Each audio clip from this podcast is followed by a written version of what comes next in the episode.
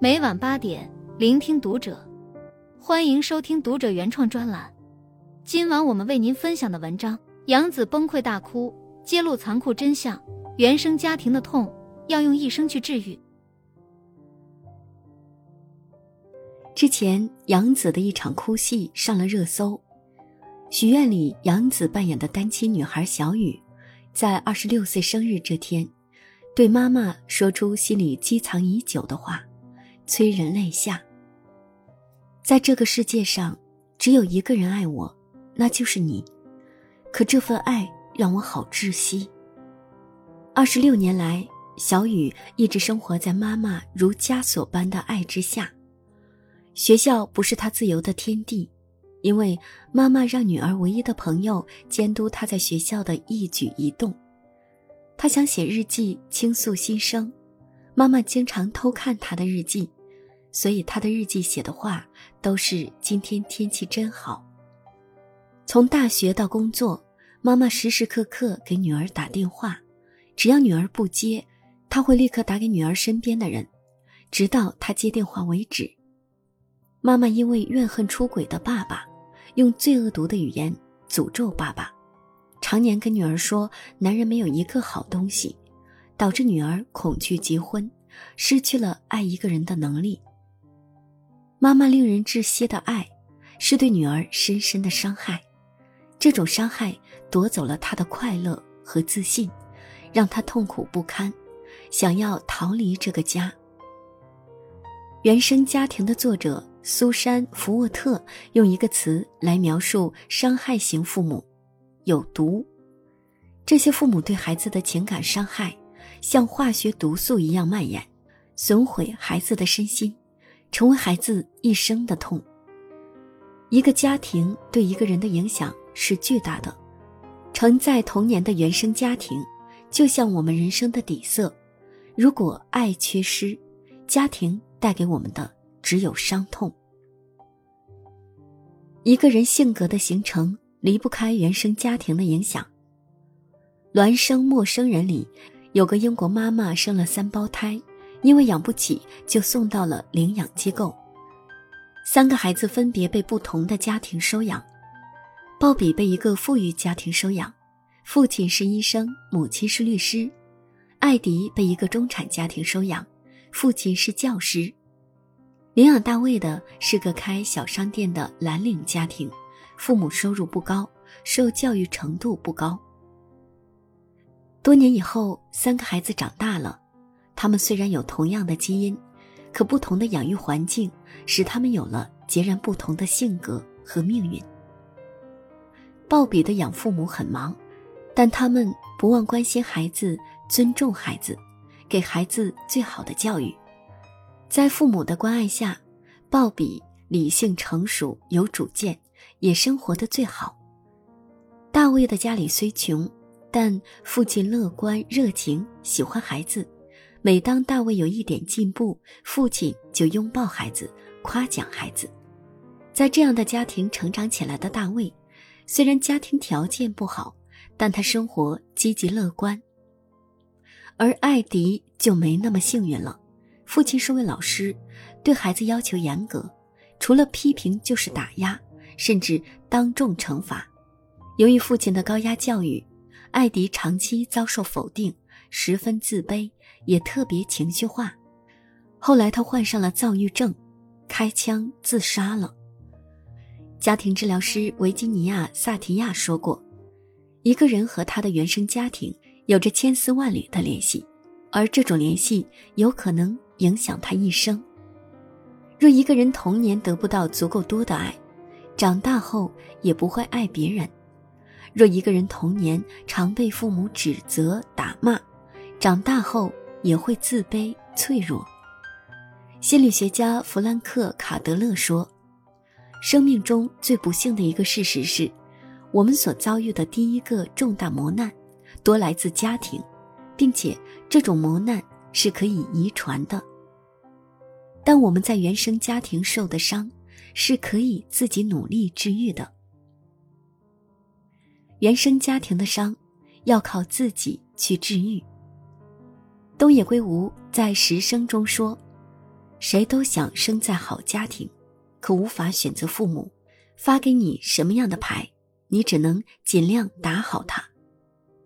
原生家庭无法选择，但你若想改变自己今后的生活，一定可以努力做到。《你当像鸟飞往你的山》这本书中，塔拉有个极不正常的家庭。塔拉的父亲是个偏执狂，他不让孩子去上学，也不让家人去医院，一家人伤痕累累，即使车祸烧伤，也仅靠收效甚微的草药治疗。塔拉的哥哥肖恩是个暴力狂，会对他实施暴力，拳脚相加，甚至把他的头塞进马桶。塔拉的另一个哥哥泰勒通过自学考上了大学。在哥哥的影响下，塔拉开始了拯救自己之路。在哥哥泰勒的鼓励下，凭借毅力和信念，塔拉拼命读书，努力考上了大学，并获得了去剑桥大学学习的机会，远离了原生家庭的伤，逆转了如地狱般的命运。这让他知道了，决定你是谁的最大因素来自于你的内心。教育。让他成为一个独立的、自由的、有思想的人，蜕变成全新的自我，飞往了那座属于他的山。如果父母伤害了你，无尽的抱怨是没有用的，只有行动起来，才能摆脱原生家庭的控制，选择自己的人生。阿德勒说：“重要的不是过去，而是你怎么看待过去，而我们对过去的看法是可以改变的。”我们无法选择出生在什么样的家庭，但我们有权选择自己活成什么样子。只有自我强大，才有能力摆脱原生家庭，选择自己的人生。是一味抱怨，还是拿出勇气疗伤和成长？你可以自己选择。能为你人生负责的，只有你自己。原生家庭欠你的，你要有勇气自己找回来。摆脱原生家庭的阴影，重塑下一代原生家庭。伊能静就是被原生家庭伤害的人。伊能静在《鲁豫有约》中谈到了原生家庭对她的影响，说她没有安全感。伊能静一出生，重男轻女的父亲便抛弃了家庭，伊能静被寄养在姨妈家，姨父经常打骂她，还喂她吃狗粮。父亲车祸去世后。因挥霍无度，给家人留下一大笔债，伊能静只能放弃学业，十四岁就去餐厅洗盘子赚钱还债。他说：“我这一生都在救赎自己，因为自卑没有安全感，导致他第一次婚姻的失败。而现在的他，家庭和美，孩子贴心，儿子哈利是他作为单亲妈妈一手带大的儿子。”他一直给予孩子满满的爱，他尊重儿子哈利，支持儿子和前夫保持良好关系，并真诚地夸奖前夫，尽可能陪伴哈利，有空就和哈利一起逛街、看电影、去书店。哈利在爱的滋养下，成为一个优秀的人，舞蹈、音乐、画画样样在行，还尊重妈妈，呵护妹妹。尽管命运给了他一张烂牌，但他没有自怨自艾，把主动权掌握在了自己手里，勇敢追寻自己的幸福。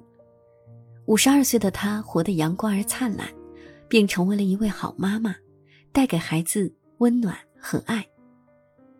有伤的人也可以成为好妈妈，重塑孩子的原生家庭。原生家庭不会百分百决定你的人生。原生家庭对子女影响到什么程度，你可以自己决定。我们不能决定自己出生在一个怎样的家庭，但作为父母的我们是子女的原生家庭，无论过去怎么样，都可以为孩子创造一个更好的原生家庭。原生家庭只是一个人的起点，而非终点。看过这样一句话：原生家庭伤害人。但原生家庭并不造就人，人生是一个接力赛，原生家庭只是第一棒。如果你整场比赛都输了，第一棒是有责任的。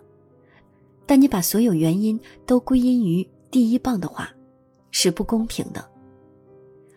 心理学家 Brian Little 说：“每个人生来都有三个自我，第一个是父母基因决定的自我，第二个是环境文化影响下的自我，第三个是由我们自己所追求的人生目标和自我价值定位的自我。